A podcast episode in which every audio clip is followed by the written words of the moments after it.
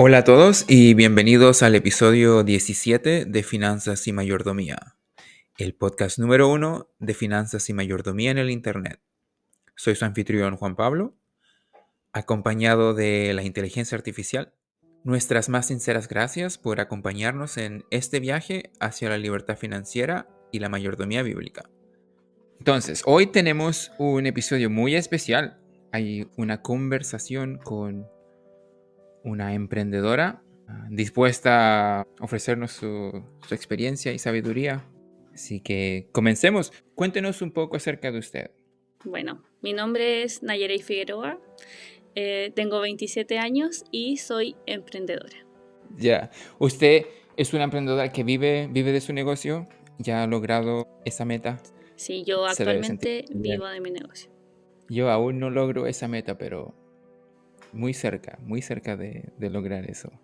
Pensaba que si tomamos la ayuda de Arcad, el personaje que nos ha estado ayudando a través de nuestro viaje hasta ahora, y comenzamos desde el comienzo, desde antes del negocio, yo encuentro que sería una buena forma de darle estructura a la conversación. ¿Qué opina? Exacto, porque de hecho así empieza el negocio, desde antes del negocio. Cuéntenos, cuéntenos. Ya, bueno, la verdad, eh, mi negocio, mi emprendimiento partió porque yo nunca he sido de una familia de, altos recursos. Eh, para como que se entienda, desde que yo tengo memoria, mi mamá nunca ha tenido un empleo eh, fijo, donde tenga un horario fijo, donde tenga un sueldo fijo, que tenga un contrato. Entonces, para mí siempre fue em, un tema lo del dinero. Ya yo sí notaba desde muy pequeña como la diferencia entre yo y mis amigos, mis compañeros, mis pares. Entonces, a medida que fui creciendo, em, yo quería mi dinero y no podía trabajar porque era pequeña. Mi mamá no tenía un sueldo con el que me pudiera eh, dar como las cosas que yo quería. Y ahí creo que desde, desde muy pequeña supe que, iba a ser emprendedora. Mi, mamá siempre me decía una frase que lo decía de mala forma, pero creo que para mí fue lo mejor. Hasta el día de hoy me recuerdo de eso que ella siempre me decía, tú Nayi, porque así me dice ella, em, no vas a servir para otra cosa que no sea de jefa, por mi carácter. Y me lo decía de mala forma, como si fuera algo muy malo y hasta el día de hoy yo lo recuerdo y pienso así como, qué bueno que siempre me dijo eso. Así como, no, tú solo sirves de jefa. Porque realmente eh, me gusta ser jefa. Tenía mucha razón. Ya, eh, bueno, esa era como una introducción a por qué actualmente soy emprendedora.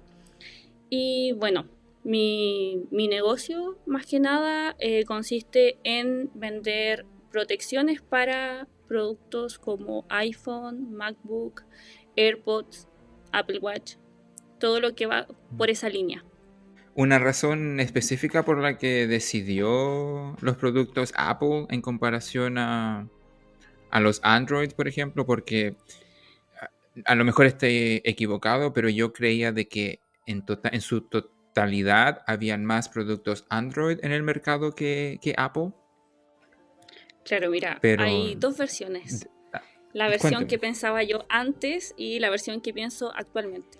La de antes fue simplemente porque eh, tuve mi primer iPhone, tuve el iPhone 4 y luego tuve el iPhone 5S.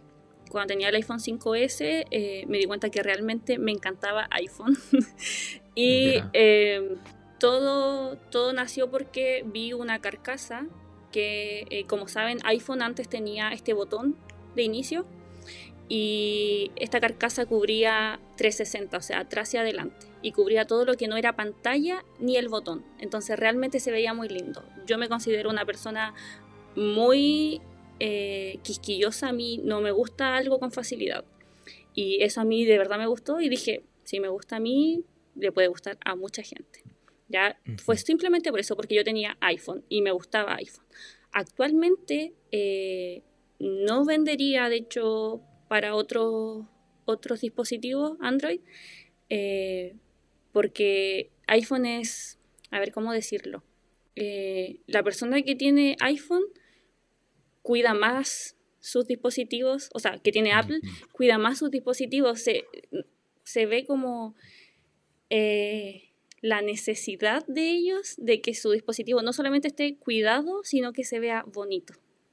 ¿ya? Android se vende a, como un rango de, de, usuario mucho más mayor, niños mucho más pequeños, eh, adultos que usan la carcasa que viene en el teléfono años, o sea, cambian el teléfono y nunca cambiaron la carcasa. Entonces son dos pensamientos bien distintos de cuando empecé a ahora nuestro público es el público que tiene productos Apple.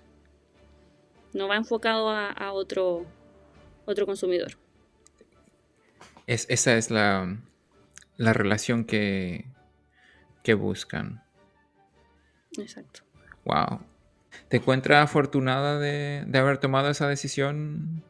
Bueno, no sé si. No sé si sea suerte, ¿ah? Porque de hecho tuvimos una conversación en la que hablamos sobre la suerte y nos dimos cuenta de que la suerte de por sí, bueno, sí existe, hay instancias donde de verdad tienes suerte, pero generalmente son tus acciones que, generan la buena suerte.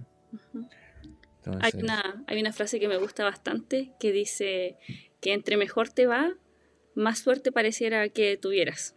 Fue muy buena suerte haber elegido esa línea de productos? La verdad sí, porque yo empecé muy pequeña, no es como que yo hubiese hecho un estudio de negocio en el cual yo pienso qué voy a vender, a quién se lo voy a vender, cuál es mi segmento de, clientes. Yo no lo pensé, simplemente el querer generar dinero, un ingreso, eh, me llevó a eso y fue muy certero, fue muy, muy certero. O sea, yo lo pienso ahora y cuando me piden consejos o algo, eh, yo era tan pequeña que no... Ninguno de mis consejos que yo doy ahora lo hice en su momento. Mm, Pero claro, esta, este, esta suerte que tuve yo eh, hizo que, que pareciera que sí. ¿Recuerda cómo pagó por la primera venta? ¿Le tomó tiempo ahorrar por ese dinero? La verdad, pedí prestado, por decirlo de alguna forma. Mi primer. Sí, mi primera compra que hice, porque lo que hice fue comprar productos para vender. Eh, pedí prestado y a la persona que le pedí le dije, o sea, yo voy a vender tantos productos y te devuelvo al tiro el dinero que, que me prestaste. Y claro, con esa convicción igual de que yo lo iba a vender. Antes de esto, de que yo vendiera carcasas, yo vendía mi ropa, vendía mis zapatos, vendía lo que yo no usaba, entonces sabía que de alguna u otra forma iba a vender estas carcasas, iba a poder pagarle a la persona, iba a tener una ganancia y aparte iba a poder volver a comprar. Dijo como 10 verdades en una, en una oración. Es, es cierto de que si uno encuentra un producto va a haber un... Para todo producto hay un, una persona interesada en, en obtenerlo. Exacto. Ok, entonces fue a través de un préstamo. El personaje que estamos aprendiendo, Arcad, la primera, ah, su primera inversión también fue a través de un préstamo. La primera inversión que él hizo no fue fructífera así. Lo que a él lo estafaron. Él ahorró por un año ahorró por un año y después utilizó esos ahorros para comprar, para invertir y lamentablemente fue una mala inversión. Pero cuando su primera buena inversión fue a través de un préstamo que, que pidió. ¿Cuánto tiempo le tomó en devolver ese dinero? ¿Recuerda? Ya, como te decía, yo estaba muy pequeña, entonces tampoco fue como que compré un, no sé si en carcasa, no sé si quieres que te diga el número para que la gente igual quede como ¿qué? Ah. la verdad fueron 10 unidades que yo compré. Solo 10 unidades. Y entonces el préstamo no era un préstamo millonario, por decirlo de alguna forma. Eh, pero claro, la persona que me lo prestó tampoco era millonaria, Así que ese poco dinero que, le pedí prestado a esa persona le costaba. Y eh, me, demoré una semana, o sea, me llegó, me llegaron los productos y me demoré una semana en devolverle, devolverle el dinero. Porque claro, fue muy poco dinero el, que me prestó.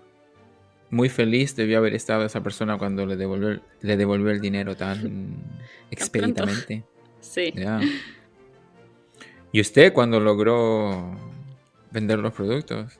Sí, fue, fue gratificante. Después de eso, entonces, regresa el dinero que, pidió prestado.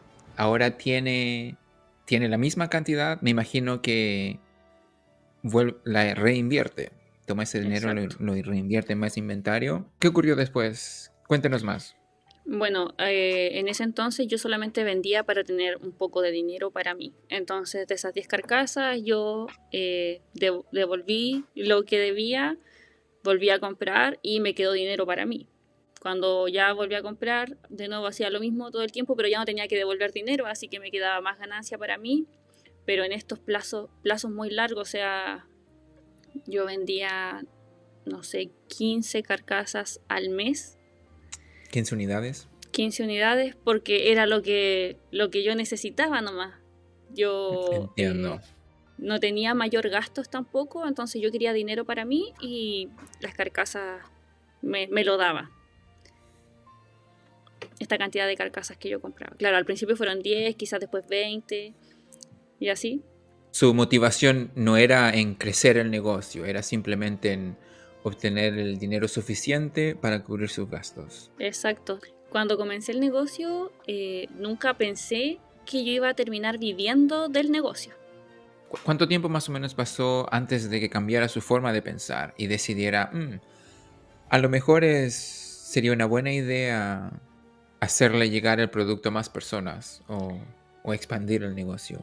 Ya, es buena pregunta esto era como muy intermitente. Yo compraba, después estaba meses sin comprar, después compraba de nuevo y así porque no era como cuando necesitaba dinero para algo específico, yo lo hacía.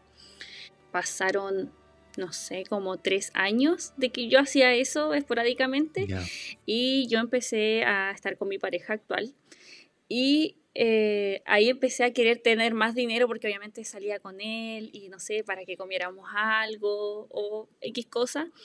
Eh, empecé a vender como más seguido las carcasas y llegó un momento donde yo dije, eh, él en cualquier momento me va a preguntar, oye, ¿qué hiciste, no sé, ayer?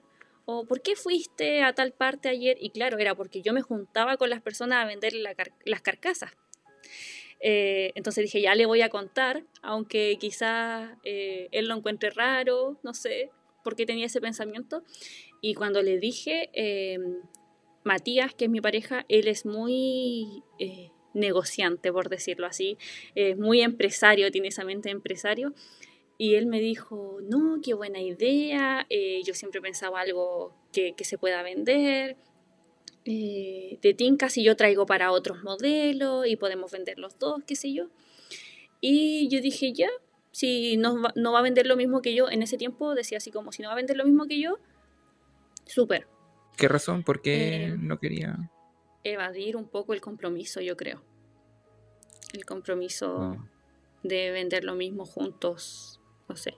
Y después de eso eh, empezamos a vender y como tenía su apoyo igual, eh, era más fácil. Era más fácil comprar, era más fácil vender. Y como estábamos juntos, éramos pareja, eh, se volvió como uno de nuestros nuevos panoramas, vender.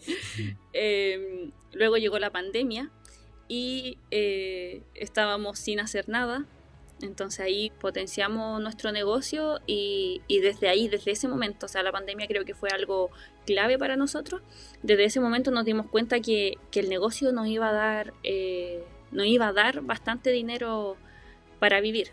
Aún así, no pensábamos que viviríamos de eso.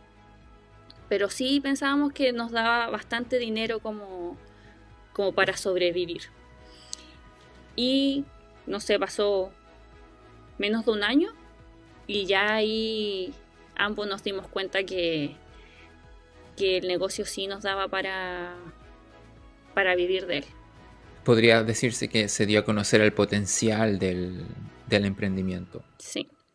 Una vez que se dieron cuenta del potencial y obviamente menciona, dice de que tenía ayuda de, de, su pareja, ¿qué recuerda más o menos, no sé si serían los pasos, pero de una forma u otra que, tú, que tomaron cuando de cierta forma tomaron las ganancias del negocio y comenzaron a vivir de eso? Eh, nosotros empezamos a vivir de esto hace un año, a vivir, de verdad vivir de esto, eh, hace un año.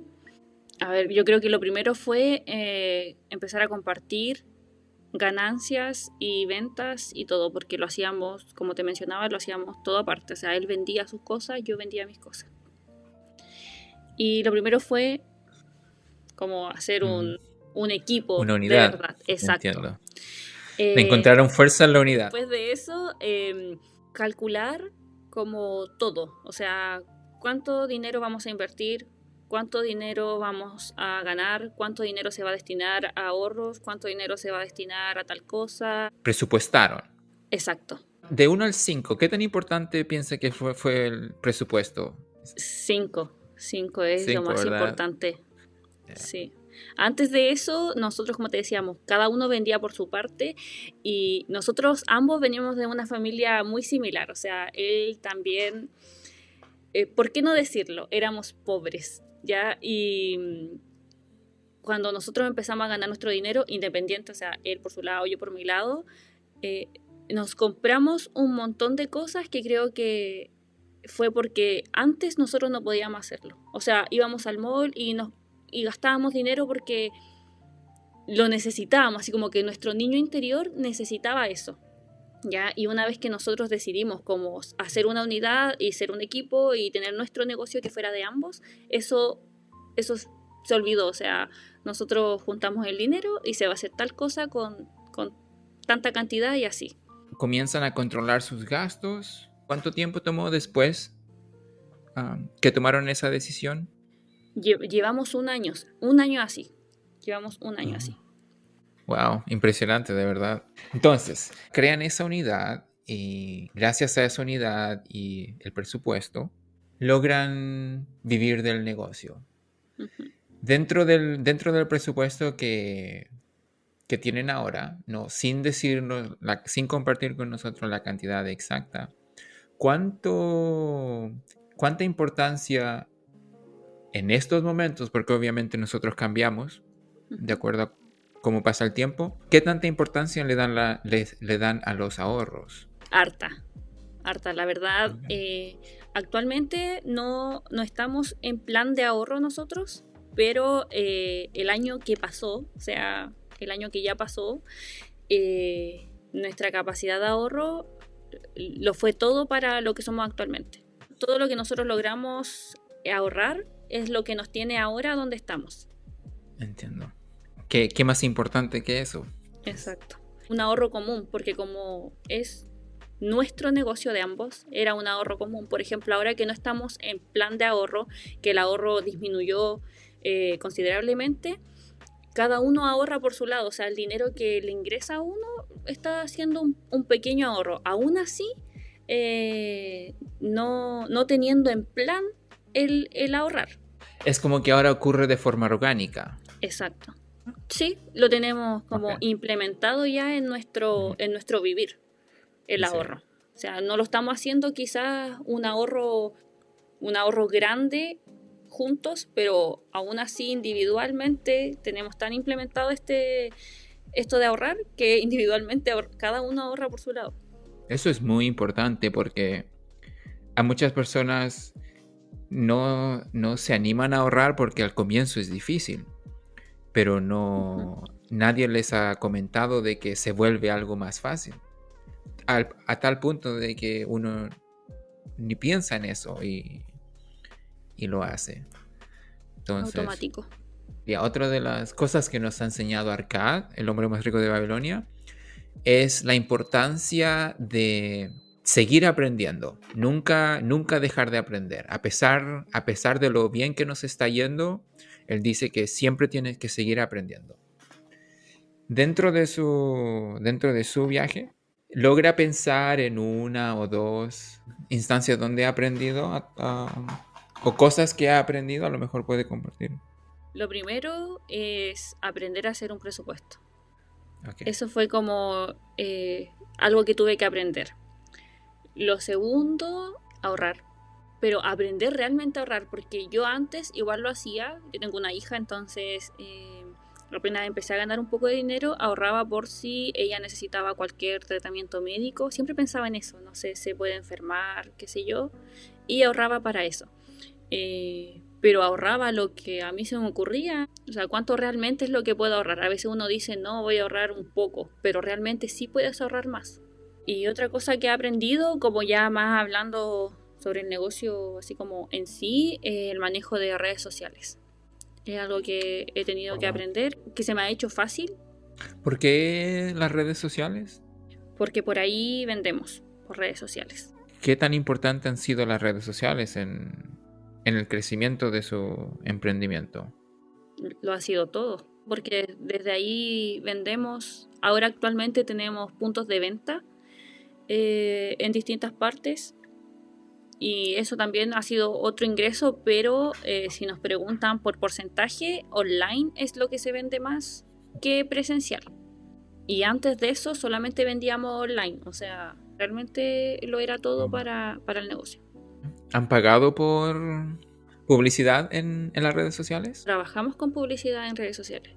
¿Cómo encuentra ese, ese proceso? Tuve que aprender.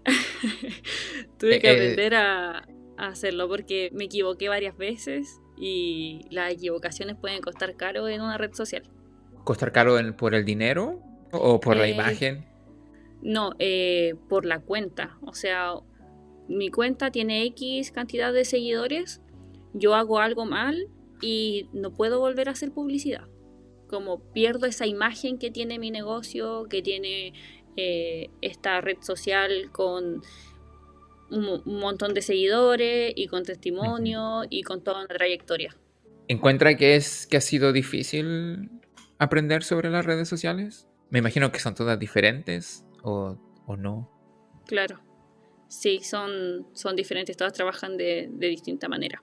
Eh, pero no, la verdad no se me ha hecho, no se me hizo difícil. Es algo que no sabía, pero no se me ha hecho difícil aprender. ¿Es algo que toma bastante tiempo? Eh, yo creo que depende la edad que uno tenga.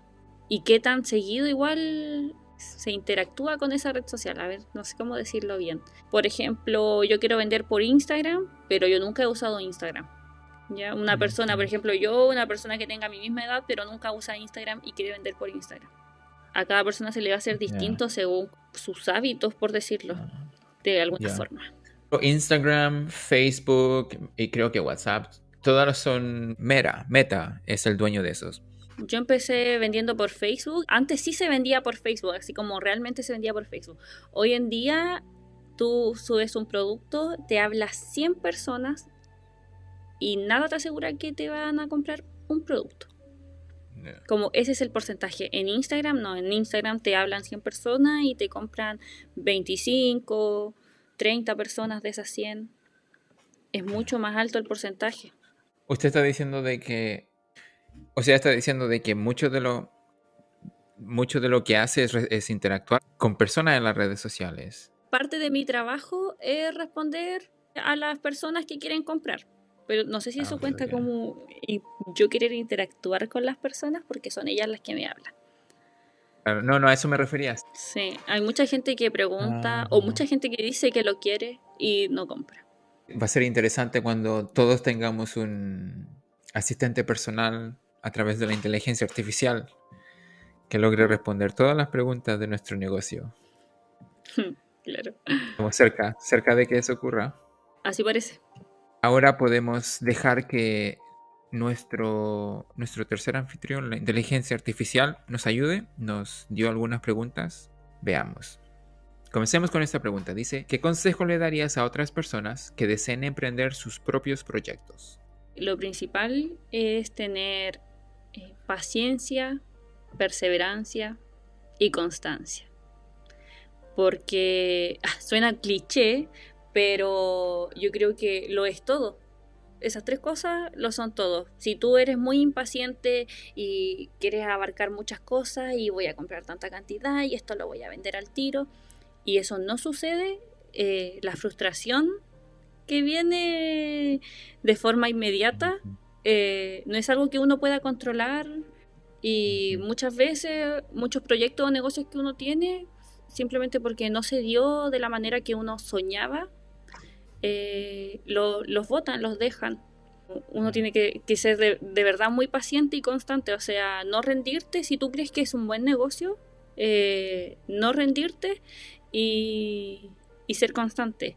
Ahora, otra cosa que, mencioné igual es que si tú no, no, sirve solamente que tú creas que sea un buen negocio, o sea, eh, no todas las personas van a tener esa suerte que tuve yo de, darle justo a algo que, que como negocio sí crece, eh, uno tiene que hacer un, estudio de negocio, saber cuál va a ser sus clientes, qué va a vender, por qué lo va a vender, cada cuánto tiempo lo va a vender, porque claro, una carcasa que es lo que vendo yo, eh, que es para proteger tu celular, la carcasa eh, si se pone fea, si se rompe, si ya no está haciendo como su, su función, la vas a cambiar y ese mismo cliente que me compró me va a volver a, comprar. En, cambio, si vendes otra cosa, eh, tienes que pensar, ese cliente me va a volver a comprar después a mí, en cuánto tiempo me va a volver a comprar. Entonces, ese es un conjunto. Primero estudiar tu negocio, saber qué va a vender, a quién se lo va a vender y después viene la constancia y la perseverancia. Dentro de ese proceso, ¿cómo logra equilibrar el trabajo o el emprendimiento y, básicamente su vida personal. Horarios. yo creo que es importante porque, claro, yo vivo de esto y estamos en proceso de formalización, quizás tener un negocio, pero actualmente el negocio está en casa, mayoritariamente en casa, entonces yo no puedo pretender trabajar todo el día. Por muy negocio mío que sea y por mucho que quiera generar, no puedo trabajar todo el día si eh, aquí mismo, aquí mismo en mi negocio tengo mi vida personal. Entonces los horarios son súper importantes. O sea, usted dice de que si usted pudiera, estaría trabajando más, trabajaría más de lo que, de lo que trabaja. Actualmente no, pero antes sí. A mi Nayarey del pasado sí la veo trabajando más con tal de, de tener más. ¿Qué ha cambiado? Que ahora tengo mi casa, vivo soy independiente, ya no vivo con mi mamá, entonces yo soy la que hace acá todo lo de la casa, la que limpia, la que cocina, eh, bueno, con mi pareja obviamente, y no es que yo pueda estar trabajando todo el tiempo y va a estar mi mamá que cocina, que limpia, que hace el aseo. Sí, entiendo. En lenguaje de finanzas hay que ah, presupuestar el tiempo. El tiempo es dinero, entonces tiene sentido. Exacto. Volviendo a las redes sociales, ¿piensa de que vale la pena pagarle a una persona que se maneje en eso o es mejor aprenderlo, que uno lo aprenda? Eh, al principio aprenderlo. Por lo menos a mí no ha llegado el momento en que yo diga sería bueno tener una persona que maneje redes sociales por el momento, pero no lo descarto. No lo descarto, principalmente ahora que eh, está la red social de TikTok, donde varios negocios están haciendo su TikTok y realmente si sabes, si sabes del algoritmo de TikTok, creces eh, y consigues ventas, eh, no lo descarto, no lo descarto porque ahí es donde se ven a, a las personas que, que, creo que hasta estudian, tienen cursos y todo para, para llevar una red social. Otra pregunta de la inteligencia artificial, esta me gusta bastante.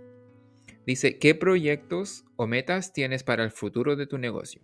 Eh, como dije, mi negocio es principalmente online y también tenemos puntos de venta.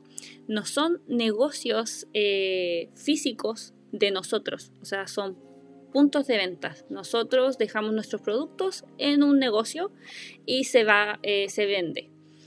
Nuestro, nuestra próxima meta es nosotros tener un negocio. Esa es nuestra próxima meta. Nosotros tener un local y un, un local físico para poder vender. Esa es nuestra meta, meta, pero todo esto tiene un proceso, o sea, viene el proceso de formalización, de inscripción de marca, eh, tiene todo un, un, proceso antes de que uno pueda decir eh, quiero un negocio, ¿ya? Pero esa es como nuestra, nuestra próxima meta, sería esa. Idealmente no a tan largo plazo. Sería como un, una tienda en la parte delantera y después una oficina distribuidora en la parte de atrás creo que ese es el, ese es el modelo que, se utiliza hoy en eh, día. No todos son distribuidoras. No, me refería a que vender por ah, online. Vender online. Exacto. Ah, sí. Sí, ah, trabajaría como ambos. Eh, ¿cómo se Sería como un warehouse. Sería como un warehouse. Es como una distribuidora, pero no, no necesariamente. Solamente para almacenar tus productos. Todos tus productos. No, la verdad, la verdad, eh, como meta solamente tenemos el, negocio. Obviamente seguir vendiendo de ambas formas, o sea, presencial y online.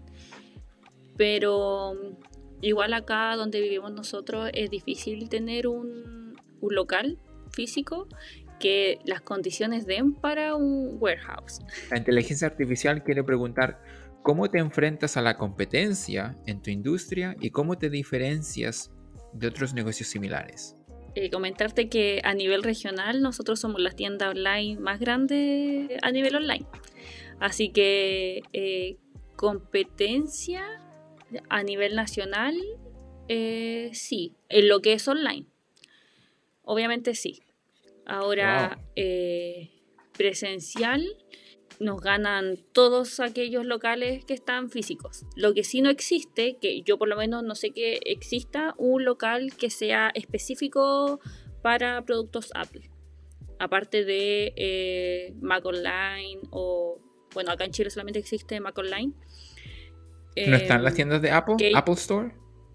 No, acá no hay Apple Store, solamente ah, Mac Online. Y ellos venden... Eh, productos, o sea, venden los dispositivos mayoritariamente. Igual venden accesorios, pero mayoritariamente venden eh, los dispositivos, o sea, iPhone, Apple Watch, MacBook. Esa sería como nuestra competencia. Obviamente siempre va a haber competencia, eh, va a haber negocios que vendan más económico, negocios que vendan más cosas, más diseños. Pero nosotros nos diferenciamos por, por traer productos lindos. Yo creo que esa es la palabra, así como productos lindos que hace que eh, la clientela llegue, llegue a nosotros. Cuando dice eso de productos lindos, me recuerda a dos genios inversionistas llamados Warren Buffett y Charles Munger y Warren Buffett. Ellos dicen que el secreto de su, de su riqueza, y ellos son multibillonarios, tienen miles, miles de millones de dólares, dice que ha sido invertir en negocios bellos, negocios lindos, y, usan la palabra de una forma estética, o sea, que son lindos a la vista. Exacto. No lindos, no es una idea linda, no es una visión linda, el producto, lo que uno toca es lindo. Y sí. es, al final es, es, es como, no sé, es axiomático que lo lindo, que lo lindo venda. Todo entra por la vista. Nosotros que vendemos eh, online, eh, nada vende más que una buena foto, un buen video. Eso igual nos diferencia a nosotros del resto. Porque yo que soy eh, la encargada como de crear el contenido para, para la tienda, tengo, tengo buena mano para eso me inspiro de... No sé cómo decirlo, porque no es como que yo vea algo y diga, ah, quiero hacer eso, sino que simplemente la idea viene a mí y, lo hago lo más bonito y estético posible, porque yo, yo incluso sé, o sea, este producto no creo que se venda tanto, a veces Matías compra productos que, que, yo digo, este producto no se va a vender tanto, pero él lo quiere traer. Y, lo pongo de una manera eh, especial en la página que, se logre vender.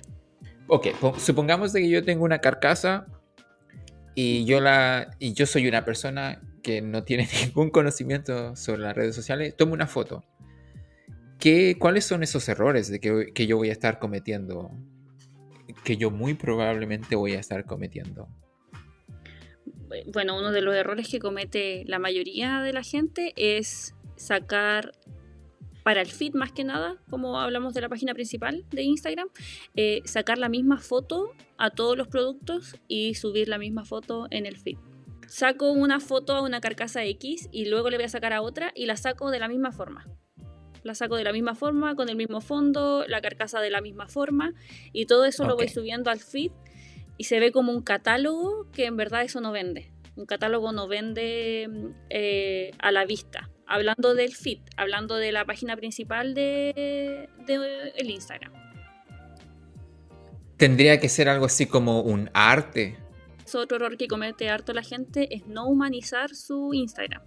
O sea, es una página que vende carcasas y tú no tienes idea quién está atrás de la, de la página humanizar la página sirve un montón para la confianza. O sea, un cliente nuevo que llega y ve que el Instagram tiene personas eh, que han, hecho live, que eh, tiene personas en, su, en sus fotos del feed, eh, humaniza y te hace confiar, te hace confiar más.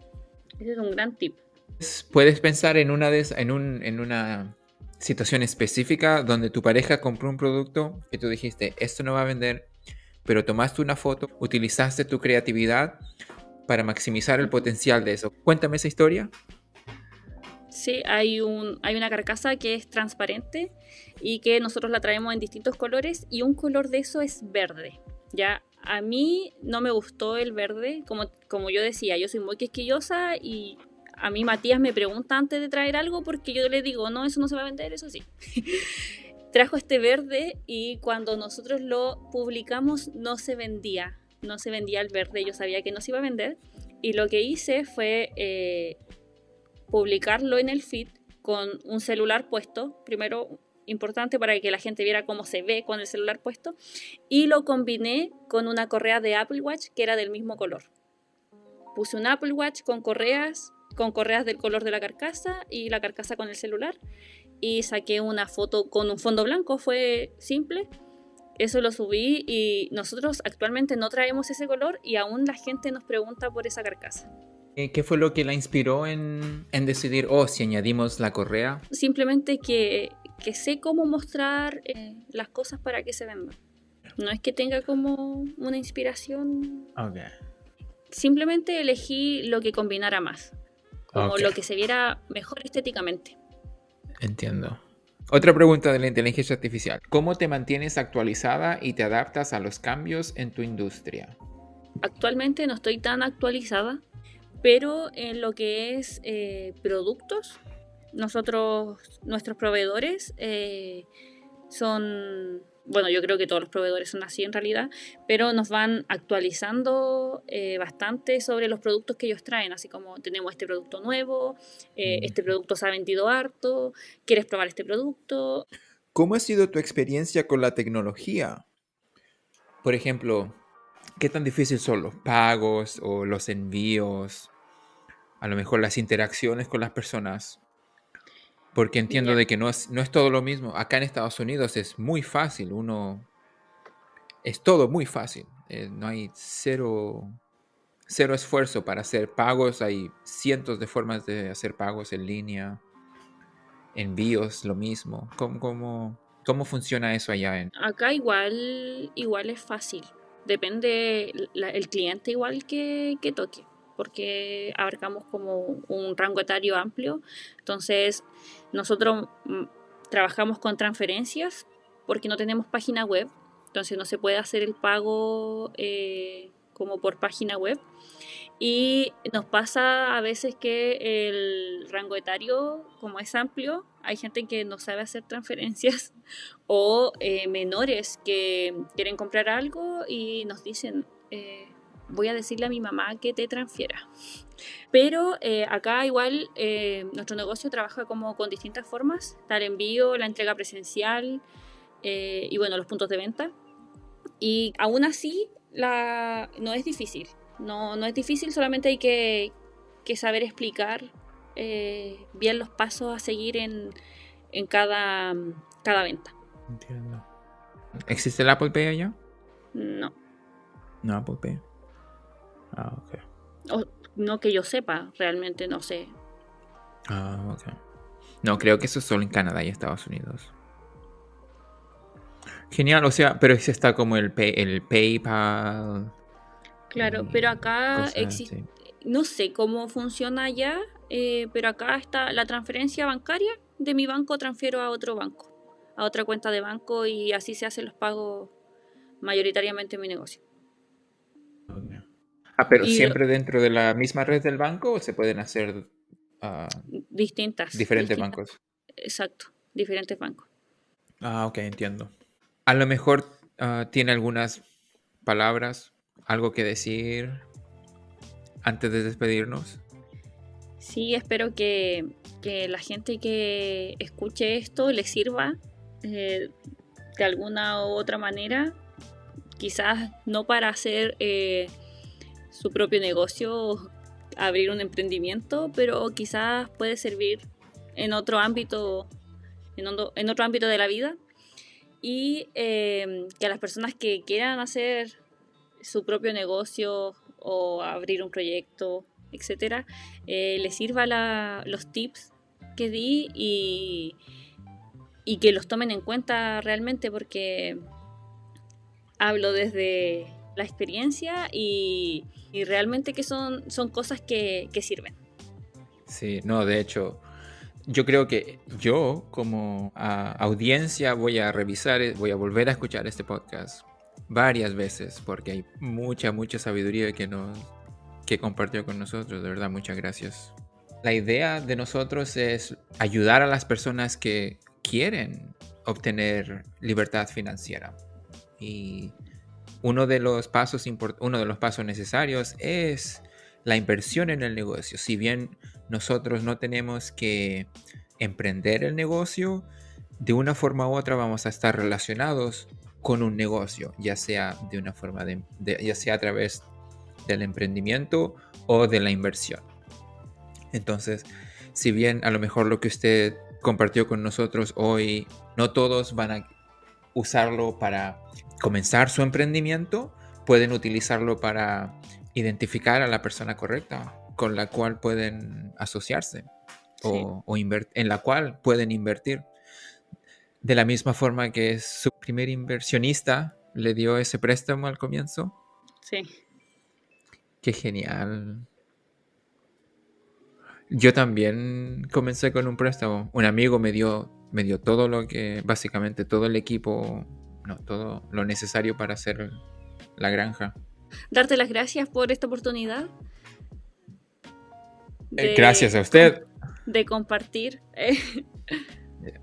Ojalá que no sea la última. Ojalá que no sea la última. Quizás más adelante puedo venir con más conocimiento. Sería y con, más lectura igual, porque me quiero leer El hombre más rico de Babilonia. Ya me compré el libro y me lo me lo quiero leer, así que quizás más adelante eh, puede ser un, un podcast de comentando el libro. Ya, cuando quiera. Ese es mi, uno de mis libros favoritos y cuando sea yo hablaría sobre eso, sobre las enseñanzas de Arcad. Buenas noticias que haya decidido leerlo, de verdad. Le va a gustar, le va a gustar bastante. Es importante leer. Ah, bueno, y con eso nos despedimos. Muchas gracias. Verdaderamente, muchas gracias. Y ya, ojalá conversemos nuevamente prontamente. Ojalá. Ok. Ya. chao, chao. chao, chao.